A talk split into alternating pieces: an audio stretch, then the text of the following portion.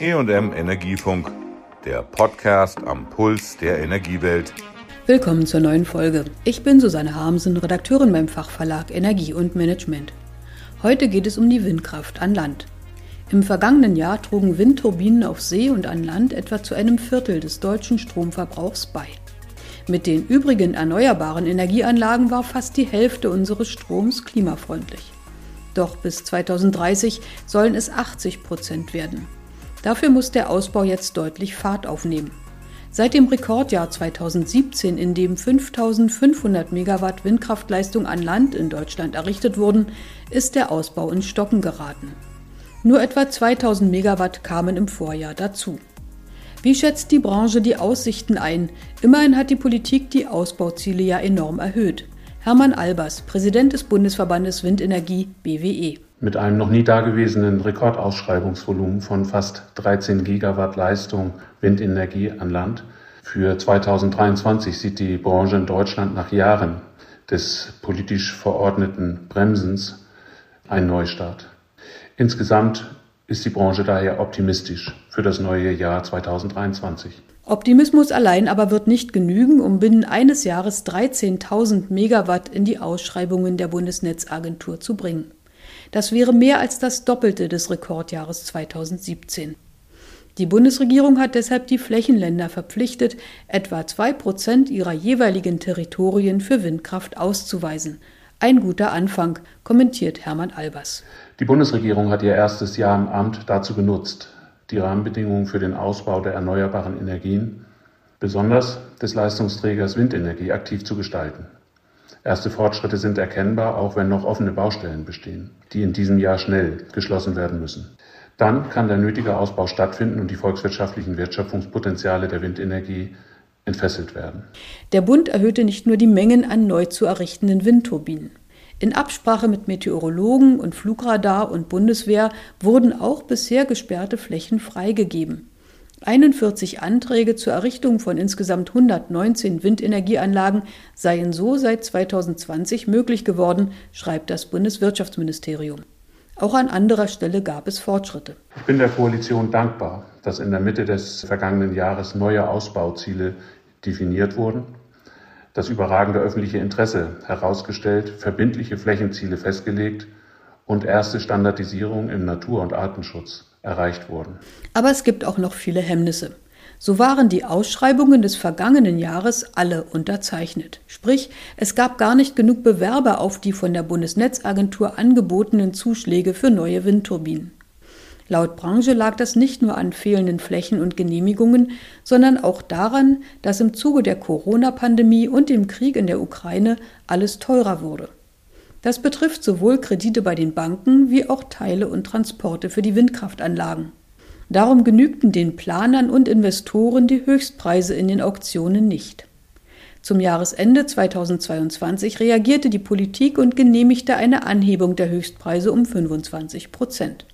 Hermann Albers fürchtet, dass das nicht reicht. Die 2022 beschlossenen Gesetze werden alle ihre volle Wirkung erst mittelfristig entfalten.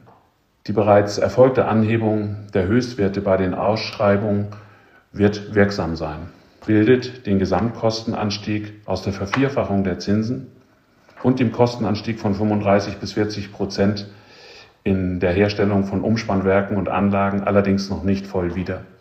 Andere schnell wirksame Maßnahmen wie ein Vorrang für Repowering mit abgekürzten Verfahren müssen noch gesetzlich verankert werden. Allein hier schlummert ein Potenzial von bis zu 45 Gigawatt. Gut dagegen sei das Bürgerenergiegesetz, das jetzt Bürgergesellschaften mit Geld für die Planung von Windkraftanlagen unter die Arme greift. Diese Förderung ist nur zurückzuzahlen, wenn der Bau letztlich gelingt, lobt der BWE. Windkraft von Bürgern für Bürger habe auch nicht die Akzeptanzprobleme wie Windprojekte großer Firmen von außerhalb auf die Branche. Zudem gesteht das reformierte Erneuerbare Energiengesetz, das ab diesem Jahr gilt, Kommunen eine finanzielle Beteiligung an den Erlösen von Windparks in ihrem Umfeld zu.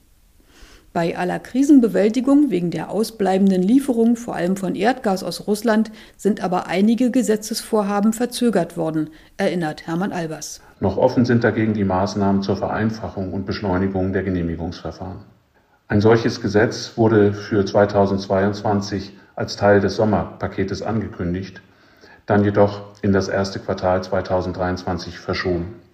Noch immer behindern einzelne Belange wie Denkmalschutz, Wetterradare, Hubschrauber, Tiefflugstrecken, militärisches Radar und Drehfunkfeuer den Ausbau in signifikanter Weise. Wir sind über jeden Fortschritt in diesem Bereich dankbar.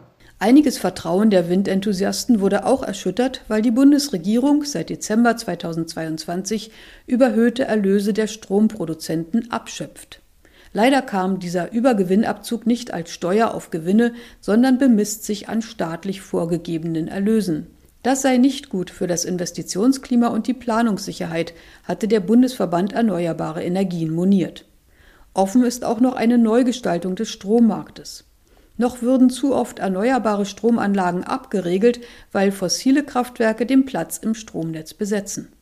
Auch hier müsse in diesem Jahr schnell Abhilfe her, fordert Albers. Die vergangenen Maßnahmen, nicht zuletzt die notwendig gewordenen Abschöpfungen von Umsätzen im Bereich der Windenergie sind kritisch. Es macht deutlich, wie wichtig es ist, ein neues Marktdesign anzupacken. Hierzu sollte die Plattform klimaneutrale Stromsysteme bereits 2022 Ergebnisse liefern. Nun ist deren Einrichtung überfällig. Noch immer wird die Windenergie abgeregelt, um Netzengpässe zu vermeiden. Dabei gibt es unter dem Schlagwort Nutzen statt Abschalten technisch erprobte Möglichkeiten, jede produzierte Kilowattstunde auch zu nutzen. Hier gilt es, den regulatorischen Rahmen entsprechend anzupassen und mit einem neuen Strommarktdesign betriebswirtschaftliche Anreize zu etablieren.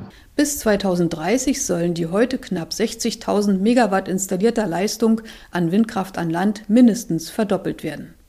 Dabei müssen auch noch alte Windturbinen ersetzt werden, die 20 Jahre und älter sind. Soll die deutsche Stromversorgung auch künftig sicher und bezahlbar bleiben, muss also viel geschehen. Eine Beschleunigung für die Ausweisung von Flächen und die Genehmigungsverfahren für Windkraftanlagen scheitere in den Ländern auch an fehlendem Personal und Geld, beklagte Anfang dieses Jahres erst der Städtetag Baden-Württemberg. Doch gerade in den Ländern liegt momentan der Schlüssel für die Entfesselung der Windkraft, meint der BWE. Gleichzeitig bleiben die Bundesländer gefordert, die bundesgesetzlichen Regelungen schnell umzusetzen. Bund und Länder können dieses Jahr zu einem Neustart für den Leistungsträger Windenergie werden lassen. Dies liegt im Interesse der Gesellschaft, einer sicheren, kostengünstigen und klimafreundlichen Energieversorgung in Deutschland. Die Windenergie wird hierbei den stärksten Beitrag leisten. Dies stärkt die Energiesouveränität, hebt Wertschöpfung und erschließt Beschäftigung.